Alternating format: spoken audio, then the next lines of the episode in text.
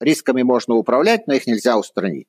А если риск реализуется, чем выше ваши амбиции, тем глубже будет ваш провал.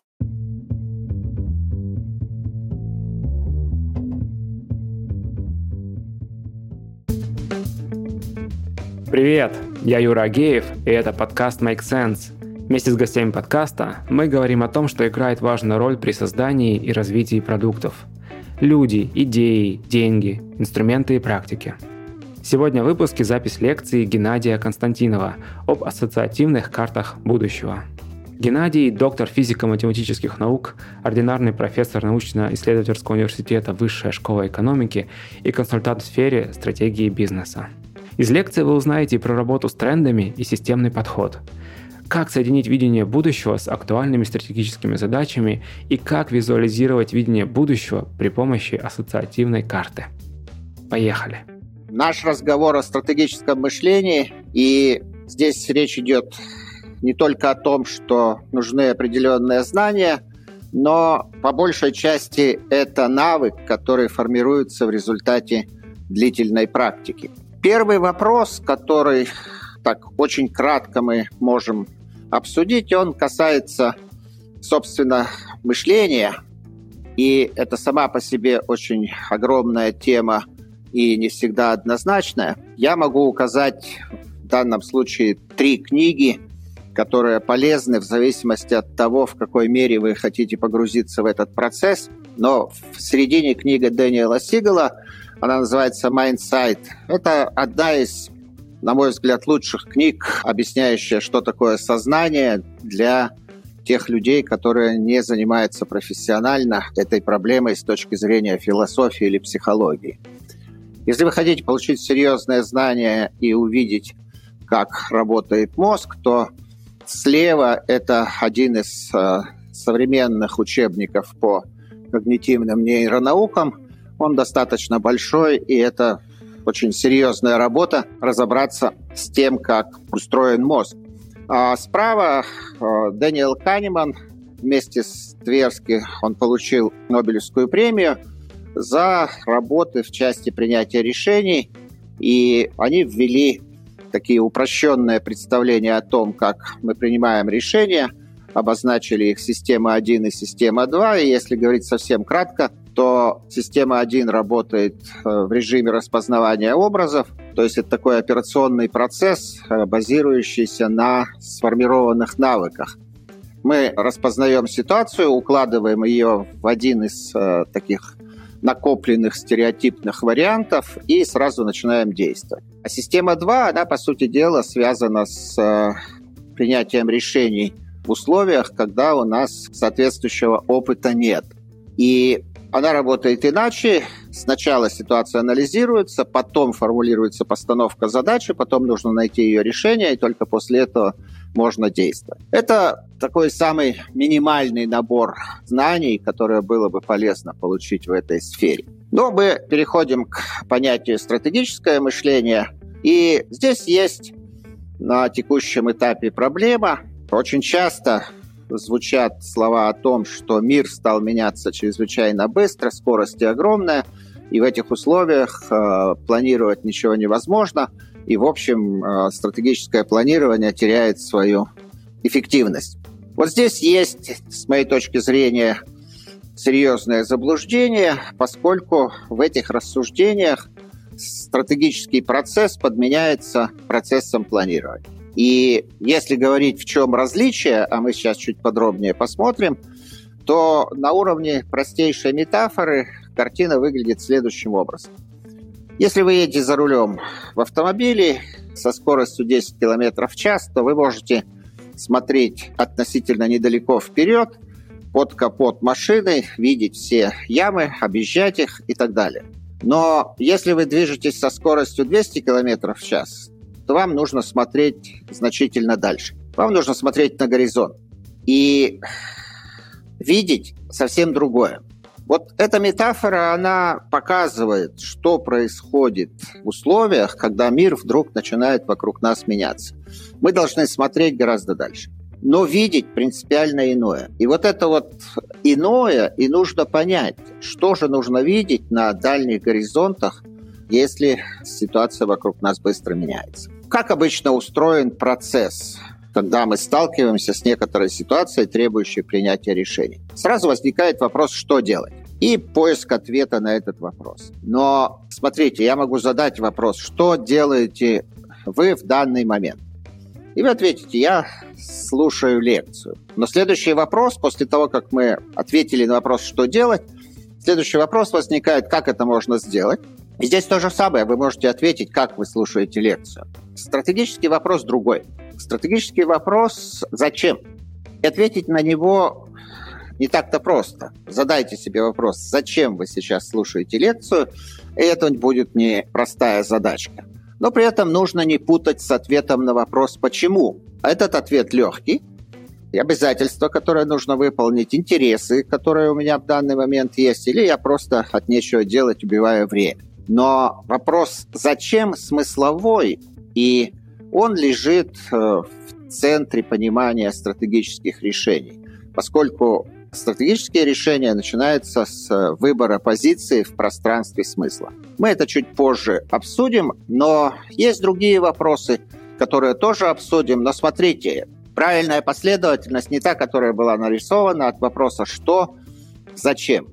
Правильная последовательность в стратегическом мышлении обратная.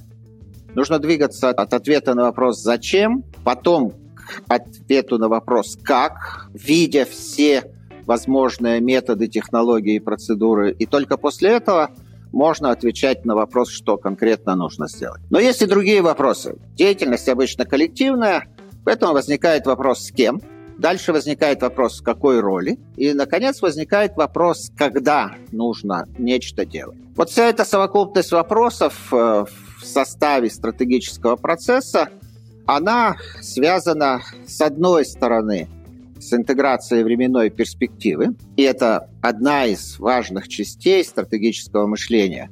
Эта интеграция подразумевает, что мы должны уметь связывать наше видение будущего на дальнем горизонте с той деятельностью, которую мы осуществляем в данный момент. Это и есть интеграция временной перспективы. Вторая составляющая – это социальная интеграция, поскольку, как правило, это коллективный процесс, и, следовательно, нужно его согласовывать с другими участниками. И здесь возникает ролевая позиция, которую нужно выбирать, и много других вопросов. Но один из них связан с э, такой гармонизацией стратегий на разных уровнях. Но есть еще другие вопросы. Каковы мои мотивы? Они могут быть разные. Потребности, лидерство, исполнение обязательств и так далее. И, наконец, возникает самый главный вопрос, а, кто я в этом процессе и в этой ситуации. И вот эта группа вопросов, они создают такую своеобразную внутриличностную интеграцию принимаемых решений. Вот, по сути дела, отсюда мы получаем следующее, что ответ на вопрос «как» и «что» относятся к операционной деятельности. Это часть операционного процесса.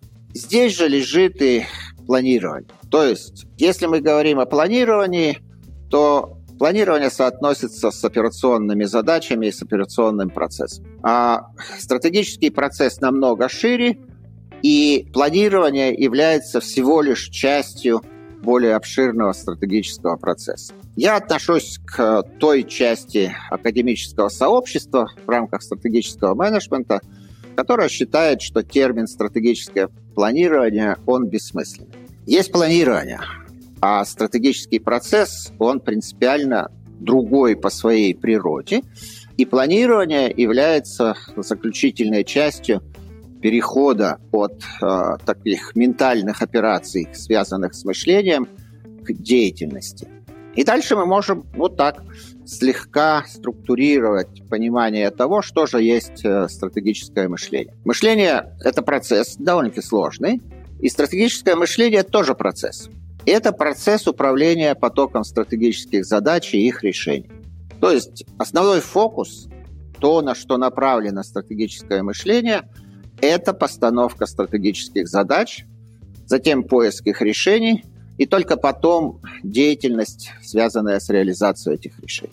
Принятие решений – это тоже процесс и тоже не очень простой. И с этой точки зрения говоря о стратегических решениях, ну и так пытаясь провести границу между тем, что такое стратегические решения, что такое операционное решение, я должен сформулировать следующее. Стратегические решения созревают. Мы их не принимаем одномоментно, а для того, чтобы они появились, требуется иногда достаточно длительное время, размышления и так далее. Ну и если говорить с точки с позиции нейробиологии, то формируются нейронные структуры, которые как бы связаны с соответствующими решениями, и для того, чтобы они сформировались, возникли устойчивые связи, требуется время. Момент принятия решения, он воспринимается как своеобразное озарение, но здесь есть главный вопрос, который нужно четко понимать. Может ли быть стратегия без стратегического процесса? То есть мы говорим, что стратегическое мышление – это процесс.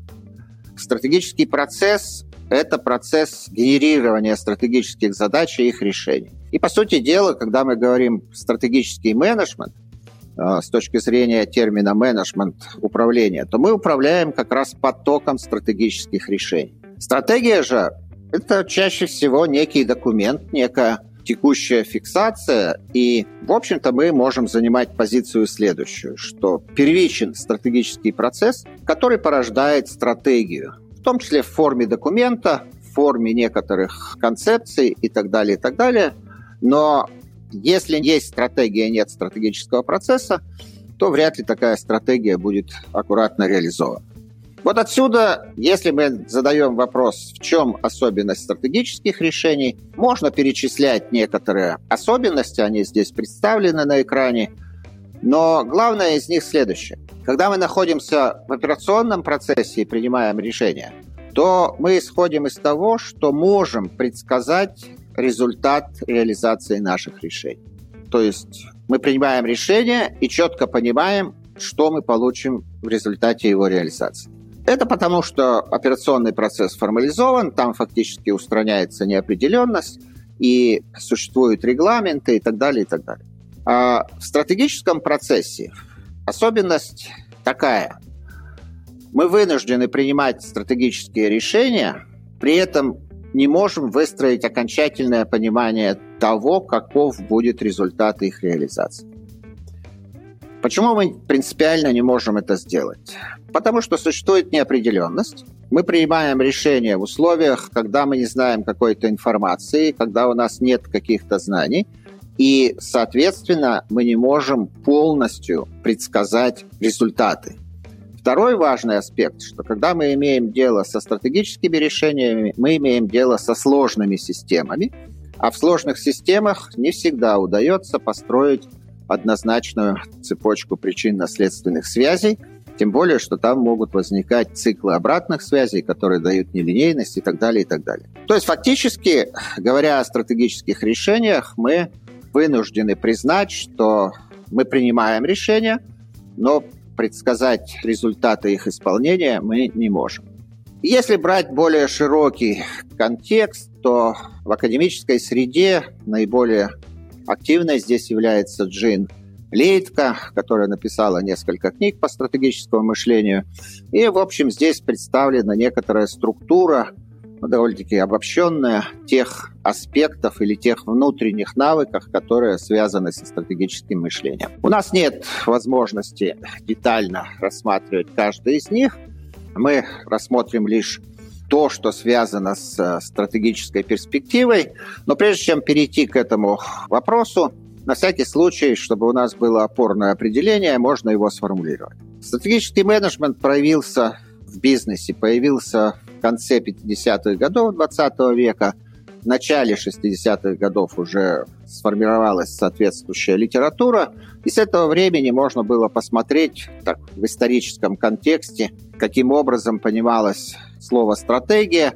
Сначала это был некий план, который ведет к э, соответствующим результатам, но в конечном итоге, если мы берем современное определение, там уже нет никаких упоминаний о плане. Речь идет о том, что стратегия связана с пониманием места и роли компании, ну или личности, если речь идет о личных стратегиях, в будущем потоке событий. То есть фактически стратегические решения связаны с непрерывным взаимодействием с некоторым потоком событий.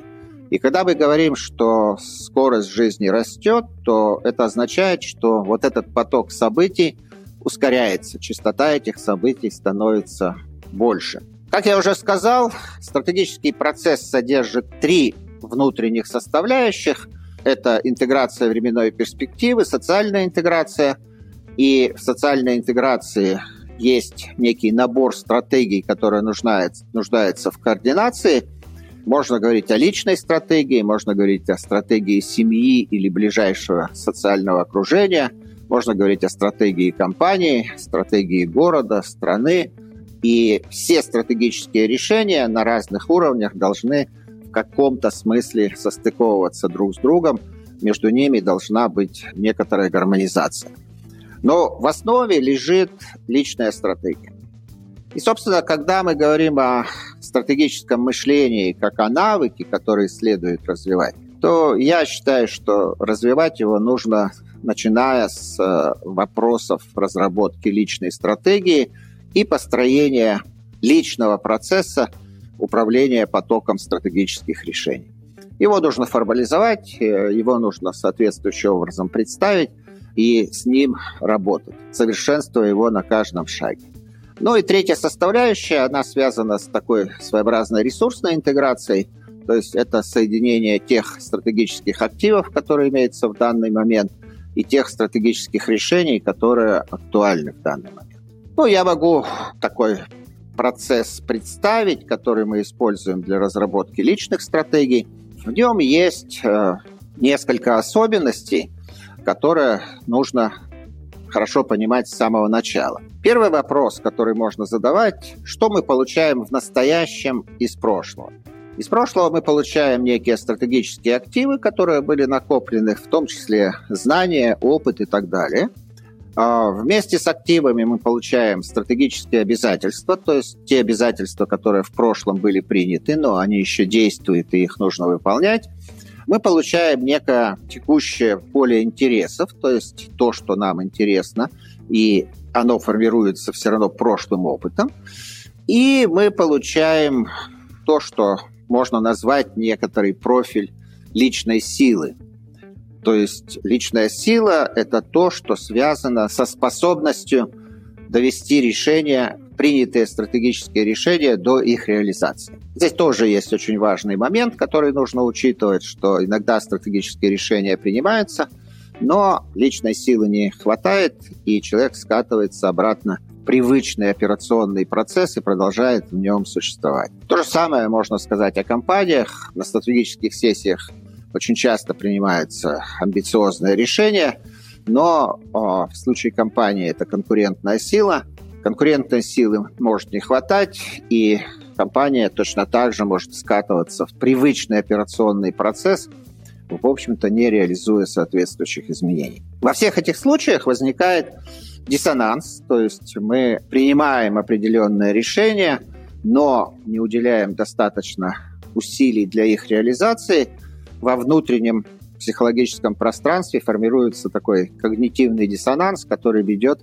к очень большому набору последствий, в том числе и стрессам, болезням и так далее. Но смотрите, когда все эти составляющие, активы, обязательства, интересы сталкиваются с той реальностью, которая есть в данный момент, то формируется некоторый набор проблем. Некоторые обязательства мы не можем выполнить, потому что не хватает активов. У нас есть определенные интересы, но не хватает ресурсов или времени для того, чтобы их реализовать, вот мы получаем некое текущее проблемное поле, которое фактически приходит из прошлого. И дальше возникает классический вопрос, что же делать с этими проблемами.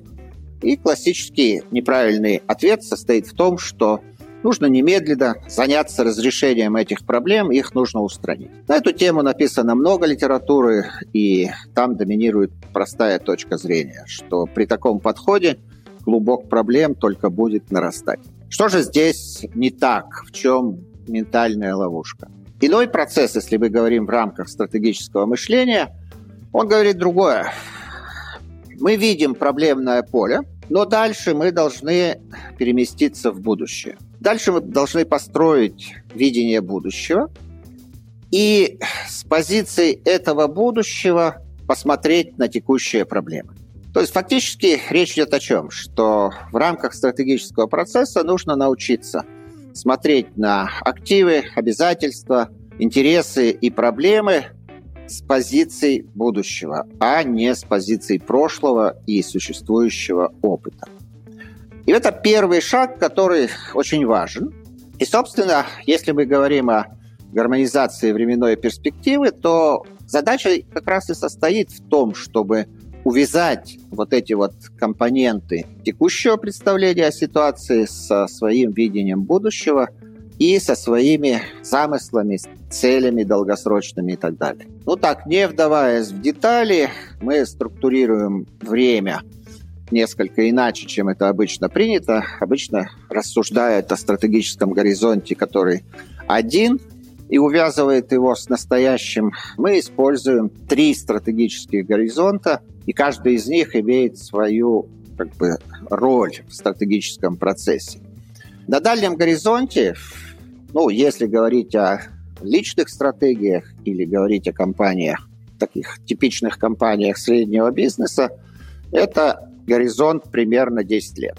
На дальнем горизонте нужно построить видение будущего и сформулировать некие долгосрочные цели. Касательно целей, я не очень люблю это слово привязывать к э, будущему, дальнему, поскольку рассуждение о том, что цели создаются так, по критериям SMART, они должны быть оцифрованы и так далее, и так далее, это все относится к процессу планирования. В стратегическом процессе лучше оперировать другим термином «замысел», ну или то, что очень часто называют стратегическое намерение. И замысел – это не то, что можно э, формализовать, описать цифрами и так далее. Он достаточно подвижный, нечеткий и э, гибкий. И фактически замысел выражает такой выбор смысловой позиции – вот на этом стратегическом горизонте. Смысловой в том плане, что нужно ответить на вопрос, в чем смысл моей деятельности на этом десятилетнем горизонте. Ну и фактически я отвечаю на вопрос, вот какому смыслу я подчиняю свою жизнь на этом отрезке времени. Если мы определили все конструкции на дальнем горизонте, там есть еще стратегические вызовы, но это отдельная история, тоже не, не короткая. Мы можем перемещаться на средний горизонт, и средний горизонт должен быть примерно в три раза или больше короче, чем дальний горизонт. Ну, то есть это примерно три года. И на этом горизонте, если мы говорим о личных стратегиях, мы должны сформулировать такие личные стратегические активы, которые нужно создать к этому времени – к этому моменту времени для того, чтобы соответствовать будущему, нужно сформировать некий актуальный профиль личной силы на этом горизонте и определить э, ролевую структуру, то есть совокупность тех ролей разных, которых я буду действовать на этом горизонте. Между этими двумя этапами есть э, соответствующая часть работы, в том числе формулировка стратегических альтернатив и стратегический выбор. Но мы в данном случае не будем погружаться в эти составляющие процесса. Нам нужно понять лишь такую общую канву, общий подход. Если мы определили все составляющие на среднем горизонте, то мы перемещаемся на ближний горизонт, и он по длительности год или меньше, то есть э, в личных стратегиях это может быть год, может быть полгода. Здесь происходит следующее. У нас есть текущее состояние стратегических активов, обязательств, э, интересов. Мы понимаем, какие стратегические активы и все другие составляющие должны быть на горизонте три года. На ближнем горизонте возникает необходимость сформулировать, с одной стороны, набор стратегических проектов, которые связаны с реализацией изменений. И эти проекты могут быть по длительности больше, чем один год, ну, то есть от одного до трех лет. И мы должны сформулировать стратегические задачи, которые должны быть решены в течение этого короткого горизонта времени. И дальше возникает вопрос. Мы все это проделали, стратегические задачи сформулировали, у нас есть полгода или год для того, чтобы найти их решение и реализовать. Ну так, если говорить про смысл всех этих этапов, на дальнем горизонте мы работаем в ментальном пространстве, это мышление. На среднем горизонте мы тоже находимся в ментальном пространстве, а ближний горизонт, он переводит наши все размышления, которые мы формируем, он переводит их в деятельность. То есть ближний горизонт – это граница между мышлением и деятельностью, и, собственно, здесь и лежат все основные задачи интеграции временной перспективы. Но полгода или год прошли, что произойдет? Где окажется дальний горизонт? Он не приблизится, он снова будет на том же расстоянии 10 лет. Средний горизонт тоже не приблизится, и ближний горизонт тоже не приближится, он останется на расстоянии полгода или год. То есть вся эта конструкция просто сдвигается, и мы фактически заново реализуем соответствующий процесс и получаем набор актуальных стратегических задач. И таким образом формируется процесс э, генерации потока стратегических задач и их решений. Зачем здесь три горизонта и почему они должны быть э, в три раза короче предыдущего? На каждом шаге происходит адаптация. Мы принимаем решения в условиях неопределенности, и фактически с некоторым периодом, равным вот этому ближнему горизонту, мы пересматриваем эти решения – адаптируя их к той реальности, которая нас окружает в данный момент. И это означает, что в стратегический процесс адаптационная составляющая должна быть очень четко вписана. В чем здесь различие, связанное с планированием, и где место планирования в этом процессе?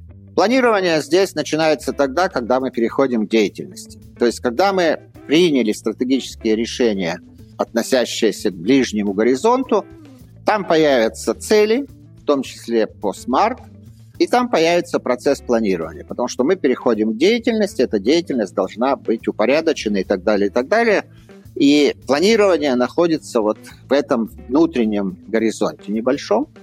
Мы можем его э, немножечко усложнить. Это то, что в э, стратегическом менеджменте называется стратегическая лестница, когда можем видеть некую совокупность целей ближнего горизонта, среднего и дальнего и пытаться устанавливать между ними соотношения. Но, тем не менее, адаптация будет означать то, что с каждым шагом длительностью вот полгода или год мы эту интеграцию целей разного уровня все равно пересматриваем. Вот говоря на уровне метафор, здесь картина следующая. Если мы говорим о планировании, то к цели мы идем. И наша задача попасть в ту точку целевую, в которую мы наметили. То есть по мере реализации наших решений мы к цели приближаемся, и в конечном итоге мы можем там оказаться. Это логика достижения конечных точек, и она полностью соответствует планированию. В рамках более широкого стратегического процесса роль дальнего горизонта иная. К нему мы не идем. Видение будущего нас ведет. Оно играет роль выработки того шага, который актуален на ближнем горизонте. После того, как мы этот шаг сделали, мы пересмотрим весь процесс и выработаем следующий шаг. Ну, если вы посмотрите на стратегические игры, шахматы, керлинг, игра Го, там-то ведь эта логика выглядит естественной. Мы продумываем последовательность шагов, но только для того, чтобы выбрать текущий шаг. Потом мы получим ответ противника, ситуация изменится, и мы проделываем эту работу заново, продумываем некую последовательность шагов, но для того, чтобы сделать текущий шаг. Здесь происходит то же самое. Дальний горизонт, э, как понимать, что видение будущего нас ведет? Ну, на уровне метафоры, если вы вспомните детские сказки, где есть э, клубок, который бежит впереди, или волшебный огонек, который вспыхивает и ведет куда-то, то процесс устроен каким образом? Этот огонек вспыхивает, я к нему иду, он вспыхивает чуть дальше, я к нему иду, и происходит следующее. На каждом отрезке времени я понимаю, куда нужно идти, потому что этот огонек указывает путь. Но я не знаю, куда я приду. Вот отсюда и складывается э, взаимодействие стратегического процесса и процесса планирования. В стратегическом процессе я знаю, что мне нужно делать на текущем отрезке времени, но куда приведет меня это я не знаю. А в рамках планирования, наоборот, я, нуж, я знаю, куда я должен прийти, но мне нужно понять, как это сделать и из каких шагов состоит соответствующий процесс. Вот если говорить совсем кратко, такое общее описание стратегического процесса. Но мы в данном случае находимся в логике личных стратегий. Если переносить на корпоративную, то на среднем горизонте там находилась бы бизнес-модель. Ну а то, что мы имеем сегодня, у нас текущая бизнес-модель, которая работает в данный момент. Но в целом процесс по своему смыслу, он остается похожим. Вот в тех условиях, в которых мы сейчас находимся, вот с тем временем, которое есть и так далее, мы можем лишь обсудить один элемент этого процесса. Он относится к интеграции временной перспективы и связан с построением видения будущего. Здесь тоже есть несколько ментальных ловушек, которые нужно хорошо понимать. И первый вопрос, э, что такое будущее? Если вы попытаетесь дать определение, то, скорее всего, столкнетесь ситуацией, когда, с одной стороны, у вас вроде бы есть понимание, но если поговорите с другими людьми, посмотрите, что думают другие люди, обнаружите, что взгляды очень разные. Мы будем исходить, вот говоря о стратегическом мышлении, мы будем исходить из той позиции, которая принята в когнитивной психологии. А позиция это следующая. Будущее – это некий образ сознания. То есть все наши долгосрочные цели, все наши замыслы и так далее, они в нашем сознании. И если мы принимаем эту позицию, то будущее не где-то там впереди во времени, а будущее существует здесь и сейчас, в настоящем, но только в нашем сознании. И дальше возникает вопрос, образ чего? Что же это за образ? Здесь есть э, большой раздел философии, философии будущего. Один из активных исследователей Михаил Эпштейн. У него есть книга, посвященная философии будущего. И он там пишет, что следующую мысль э, излагает, что будущее – это не то, что будет. Будущее – это то, что может быть, а может и не быть. Ну, если бы я говорил на философском языке, я бы тогда сформулировал эту позицию следующим образом, что о будущем можно говорить только в модальности возможного. То есть будущее ну, мы можем видеть только как возможности. А возможность – это то, что может быть, может не быть. При этом нужно четко понимать, что если мы берем свод-анализ, то там, согласно логике свод-анализа, возможности и угрозы разделены, и возможности понимаются как нечто положительное, а угрозы как нечто отрицательное. Когда мы говорим о возможностях в данном случае, ну, в общем, немного согласовывая с э, позицией философии, и здесь важно видеть еще одну позицию, которую развивает Майкл Рейнер. Он написал книгу, она называется «Стратегический парадокс». Там тоже есть одна важная мысль, которая звучит так. Он говорит, что противоположностью успеха является не провал или поражение. Противоположностью успеха является заурядность. И он говорит о следующем, что если у вас э, цели достаточно амбициозные, то вы вынуждены брать на себя риски. Но если вы взяли риски, может так случиться, что риск реализуется. Рисками можно управлять, но их нельзя устранить. А если риск реализуется, чем выше ваши амбиции, тем глубже будет ваш провал. И, собственно, Рейнард говорит следующее, что если я на этапе стратегического выбора буду стремиться минимизировать риски, не брать на себя риски, ну, понятно, что мои цели будут менее амбициозными, ну и в конечном итоге э, я пойду по пути заурядности. Это точно так же на уровне метафоры. Вы можете посмотреть, что происходит в горах, на горных лыжах. Если вы не хотите брать на себя риски, хотите их минимизировать, то ваш удел – синие трассы. Если вы хотите гонять по черным трассам на огромной скорости, то вы вынуждены брать на себя риски, которые весьма и весьма серьезные, и все время уровень этих рисков повышать. Вот Рейнер называет стратегическим парадоксом эту ситуацию по одной простой причине, что когда мы делаем стратегический выбор, мы делаем выбор и успеха, и потенциального провала одновременно. Мы не можем их отделить друг от друга. Они идут вместе. И, собственно, в этом и состоит парадоксальность стратегического выбора.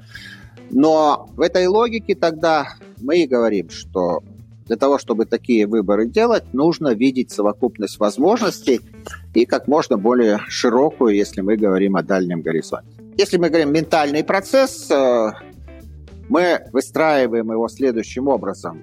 Мы находимся в настоящем, э, выстраиваем некую перспективу, наше видение будущего, а дальше мы можем проделать такую мыслительную операцию, мысленно поместить себя в эту картинку будущего и посмотреть на ту реальность, которая имеется в данный момент, и на себя в этой реальности. В этом и есть суть интеграции временной перспективы. Но для того, чтобы это сделать, нам нужно построить видение будущего. Если вы откроете многие учебники по стратегическому менеджменту и посмотрите, как там определяется видение будущего, то иногда там написано, что видение будущего – это образ компании на там, каком-то стратегическом горизонте.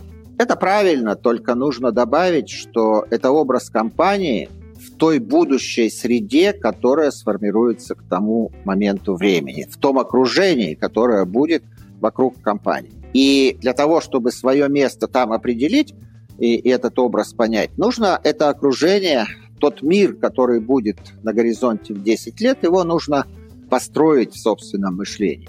И с этой целью и создается ассоциативная карта будущего. Ну так, если ее структурировать по как бы содержанию, то одна составляющая – визуальный образ. Будущее важно рисовать, а не излагать э, текстами. Текст линейный, а картинка нелинейная. И видеть будущее нужно одним взглядом. Непоследовательно читая страницу за страницей, мы должны открыть картинку, и это будущее нужно видеть. Для этого и нужен визуальный образ. Второй момент. Что же мы должны видеть? И вот здесь мы вынуждены апеллировать к э, системному мышлению, а в рамках системного мышления всякий набор элементов взаимодействия друг с другом порождает некие системные свойства. Системные свойства, которые отсутствуют у любого из внутренних элементов. И их очень часто в литературе называют эмерджентные свойства, то есть такие возникающие. Ну, если там приводить самый простой пример системных свойств, представим себе компанию из нескольких человек, которые долго взаимодействуют друг с другом, и э, среди них может рождаться системное свойство, которое мы называем дружба. И это системное свойство, оно не просто возникло и держится все время, оно поддерживается внутренним взаимодействием, и является такой динамической структурой. Вот об этих системных свойствах будущего мы должны размышлять. То есть фактически это ответ на вопрос. Если мы видим некоторые изменения, мы понимаем, куда движется мир, то мы должны сформулировать для себя смысл происходящих изменений. То есть построить некую смысловую конструкцию или смыслов... композицию некоторой совокупности смысла. То есть мы взаимодействуем с будущим не на уровне фактов, мы взаимодействуем с будущим на уровне смысла. Это очень важно понимать, и нужно уметь в смысловом пространстве работать.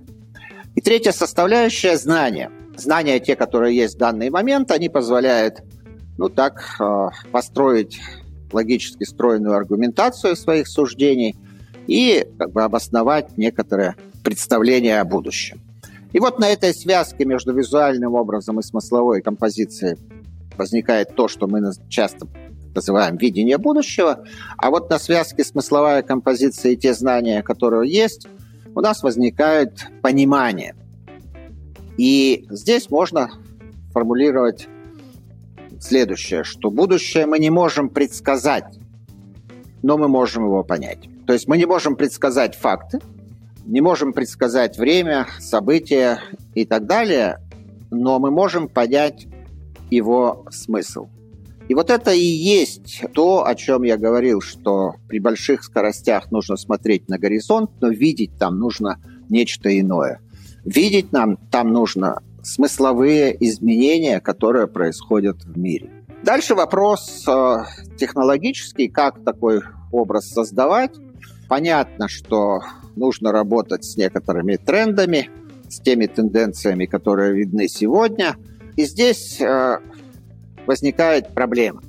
Вот Мэтт Клайн проделал большую работу, попытался собрать все тренды, которые обсуждаются разными масс-медиа, консалтинговыми компаниями, специализированными компаниями, они здесь перечислены.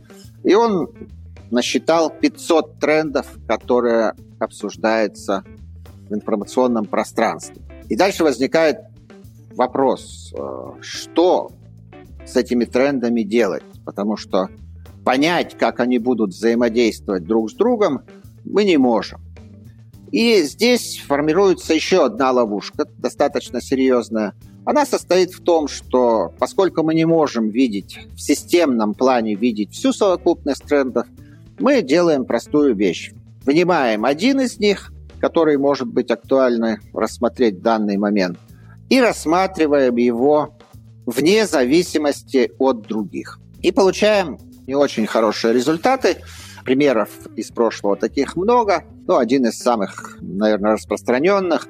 На начальном этапе индустриальной революции были предсказания о том, как будут выглядеть города в середине 20 века. Уже виден был тренд роста городов. Понятно было, с каким темпом они растут. Все это считали и приходили к выводу, что в этих городах на улицах будет лежать 40 метров конского навоза. Поскольку они считали, сколько понадобится лошадей и так далее, и так далее, в общем, приходили к такому выводу. Они не видели зарождающийся тренд на том этапе, который был связан с автомобилями и с автомобильной промышленностью. Вот эта ловушка очень распространенная, ее нужно стремиться избегать. Но для того, чтобы ее избежать, можно подходить следующим образом. Можно выделить несколько, небольшой набор тех трендов, которые имеют фундаментальное значение с вашей точки зрения, которые задают как бы своеобразную основу той трансформации, которая происходит во внешнем мире. Ну, если брать такой пример сегодняшний, то одним из таких фундаментальных трендов, который существует, мы называем цифровая трансформация. Вот когда я говорю про образ визуальный, то полезно не просто говорить о цифровой трансформации, а полезно видеть образ того, что сформируется в результате цифровой трансформации. Ну и я предпочитаю рассуждать таким образом, что любая цифровая трансформация ведет к созданию цифровых двойников. То, что называют digital twin. Цифровой двойник операционного процесса, цифровой двойник бизнес-модели, цифровой двойник города, цифровой двойник человека – это пространство сегодня существует, и, следовательно, я фиксирую простую вещь, что цифровая трансформация порождает растущую совокупность цифровых двойников. Но есть второй процесс, который мы видим. Он связан с искусственным интеллектом, ну или, если быть более точным, то он связан с когнитивными технологиями. И можно видеть, как развивается соответствующий процесс, что там происходит и так далее, и так далее. Но возникает закономерный вопрос.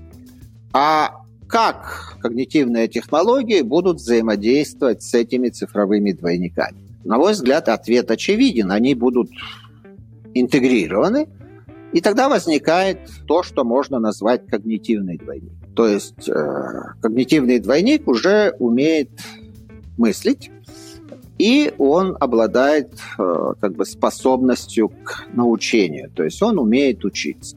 Вот это вот взаимодействие двух процессов, которое, по сути дела, порождает понимание, что такое когнитивный двойник. И цифровой двойник как бы уходит на задний план. Мне уже нужно говорить о совсем другом образе. Ну, так, для э, того, чтобы пример был побогаче, ведем еще один тренд, который в данный момент, ну, с одной стороны, вроде бы очевиден, с другой стороны, почему-то не очень активно обсуждается. Обсуждается противоположный тренд. Э, речь идет о глобализации. И мы можем сегодня в информационном пространстве из разных углов звучит, что глобализация прекратилась, теперь локализация и так далее, и так далее. Нужно четко понимать, что прекратилась, вернее, трансформировалась индустриальная глобализация. А индустриальная глобализация, она в экономическом пространстве, она связана была с промышленными мощностями, перераспределением их по пространству и так далее, и так далее. Да, этот тип глобализации трансформируется, но уже давно возник и быстро развивается другой тип глобализации, который можно назвать глобализация мышления. И мы можем задавать простой вопрос сегодня. С какой скоростью распространяется человеческая мысль?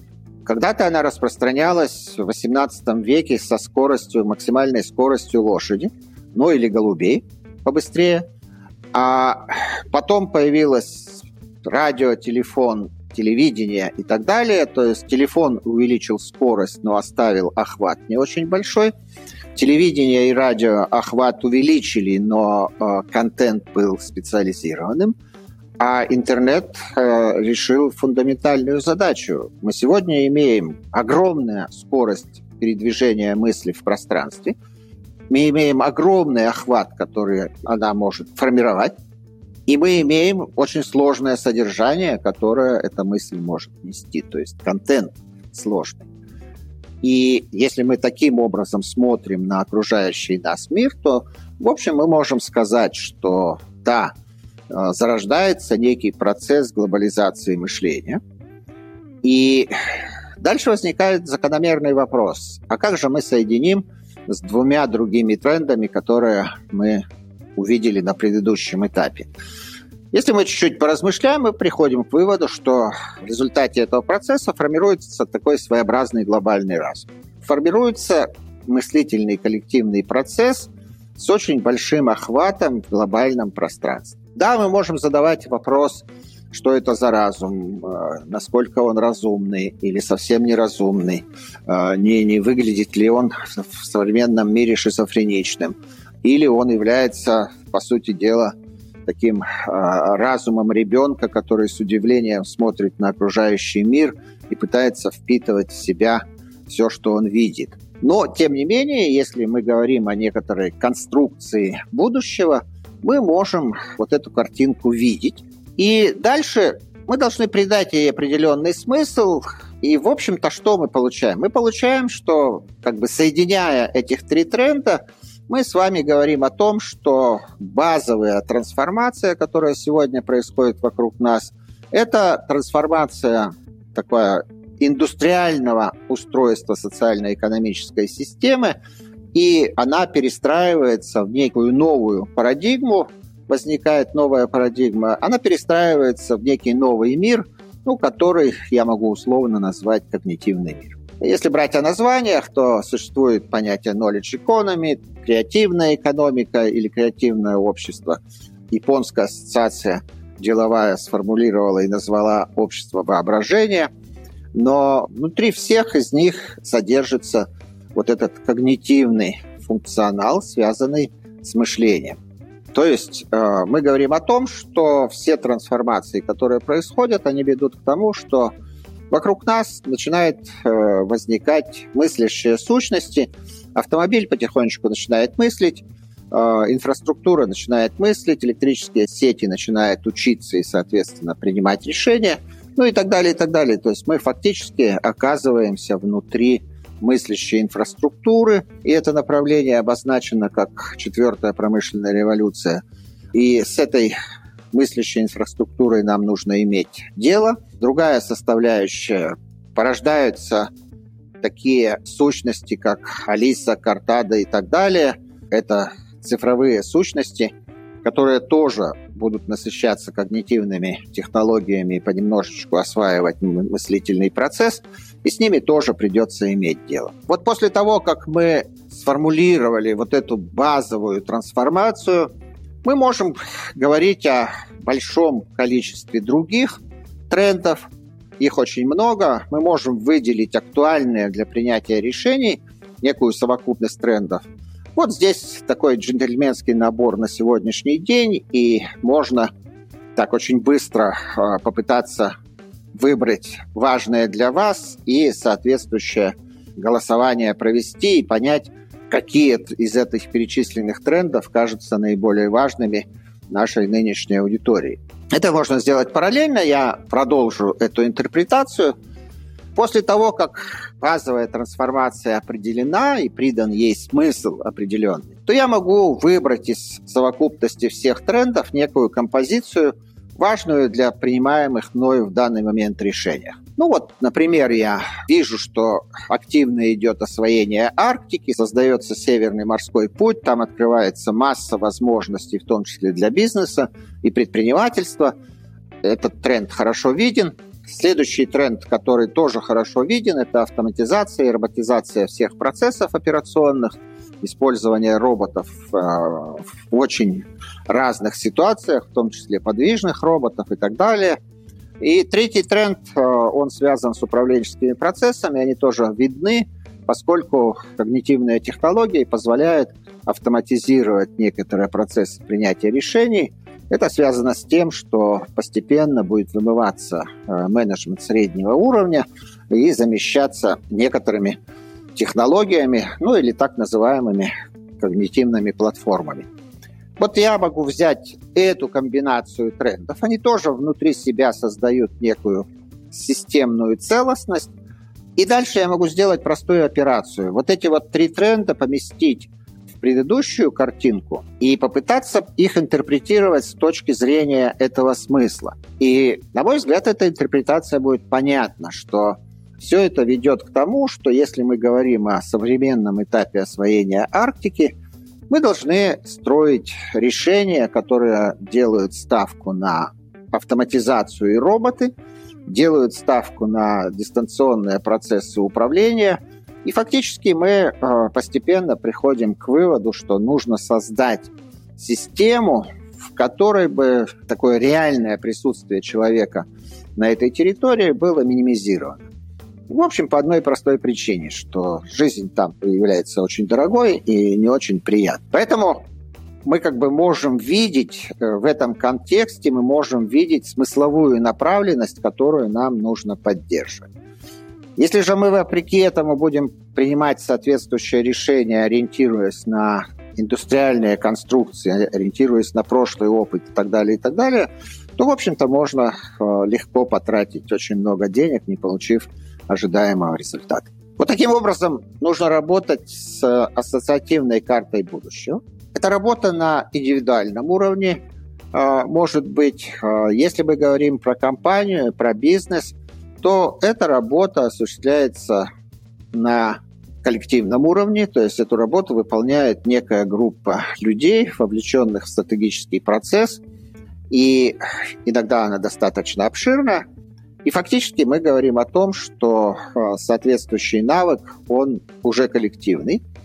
И один из важных моментов, который там возникает, вот такая картина будущего, она должна быть согласована теми людьми, которые вовлечены в э, стратегический процесс. Наш опыт проведения стратегических сессий говорит о том, что это сделать очень часто нелегко, и по одной простой причине, потому что у многих людей нет устойчивого опыта работы с такой картиной будущего на индивидуальном персональном уровне – а там возникают, в общем, такие хаотичные представления, которые трудно согласовать. У нас даже есть некоторая формула, которая звучит следующим образом, что если ну, там, в рамках стратегической сессии согласованную картину будущего не удалось создать, то у этой команды будущего нет. И практика показывает, что это так и есть. Она постепенно разваливается и трансформируется. И вот этот коллективный навык, он имеет много своих особенностей, и он существенно более сложный, чем э, то, что на индивидуальном уровне, с одной стороны.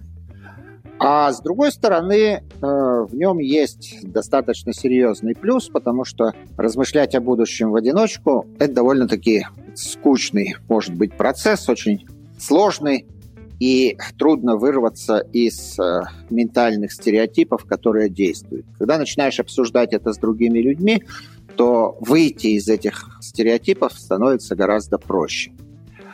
Я в качестве примера и, в общем, некоторые рекомендации, чтобы понять, как вот эти карты составлять, как они могут выглядеть, могу привести э, вот э, ту работу, которая проделывается Институтом будущего американским – у них э, сайт iftf.org, и они с 2004 года Довольно большая группа экспертов, это формализованный процесс, э, они с 2004 года составляют так называемую карту десятилетия.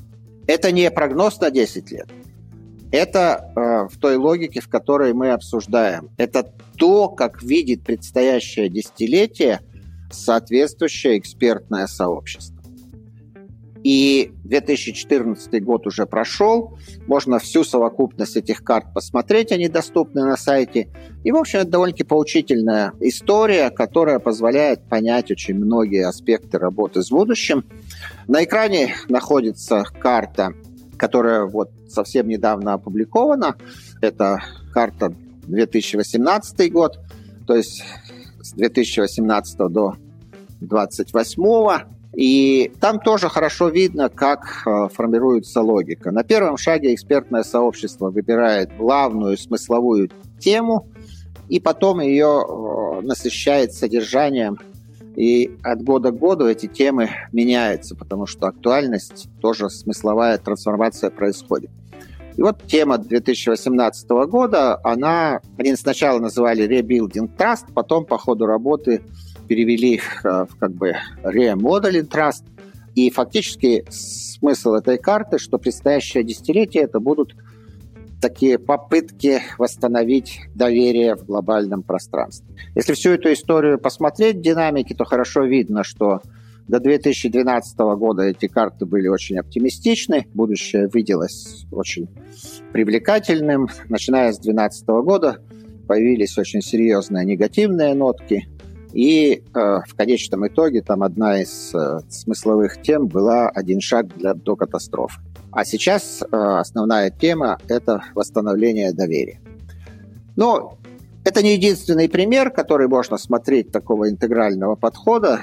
Э, их довольно-таки много, но то, что делает Институт будущего, это с точки зрения научения, это очень эффективный инструмент.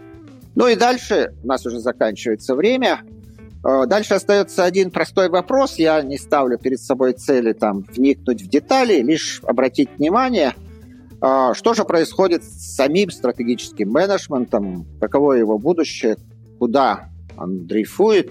И здесь мы можем видеть следующую картину.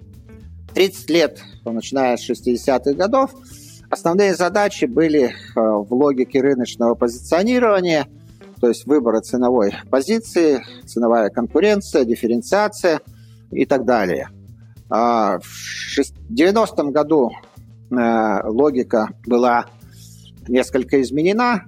Хамил и Прахолод сформулировали, отвечая на вопрос, что является, каким образом создавать устойчивое конкурентное преимущество, сформулировали э, концепцию, что для того, чтобы эти преимущества были, нужно обладать уникальными ключевыми компетенциями. Э, здесь, на этом отрезке до 2000 года сформировался так называемый ресурсный подход к стратегии, э, динамические компетенции. Это довольно-таки большой пласт э, методов, который возник новых. И постепенно там возникал вопрос, что первично выбирать стратегическую позицию в пространстве компетенции или в пространстве продуктов. Но в конечном итоге где-то к концу 90 то есть, да, к концу 90-х годов эти две позиции соединили, и стратегические решения начали формироваться в пространстве бизнес-модели. По сути дела, стратегическая работа сводилась к тому, чтобы сформировать понимание бизнес-модели, которая отвечает будущему. Ну и если брать текущую ситуацию, то понятно, что идет разговор о бизнес-экосистемах, marketplace, платформенные модели бизнеса, открытые конкурентные среды. Это текущая ситуация понимания динамики и соответствующие изменения в стратегическом менеджменте и стратегические решения, они хорошо видны. Вот если мы видим эту динамику, то мы четко должны понимать, что следующий этап, который происходит, он предыдущий не отрицает – но предыдущий этап нужно рассматривать в новом контексте. То есть рыночное позиционирование, задача рыночного позиционирования никуда не исчезла, но теперь ее нужно решать в контексте бизнес-экосистем. И это несколько иное содержание соответствующих методов.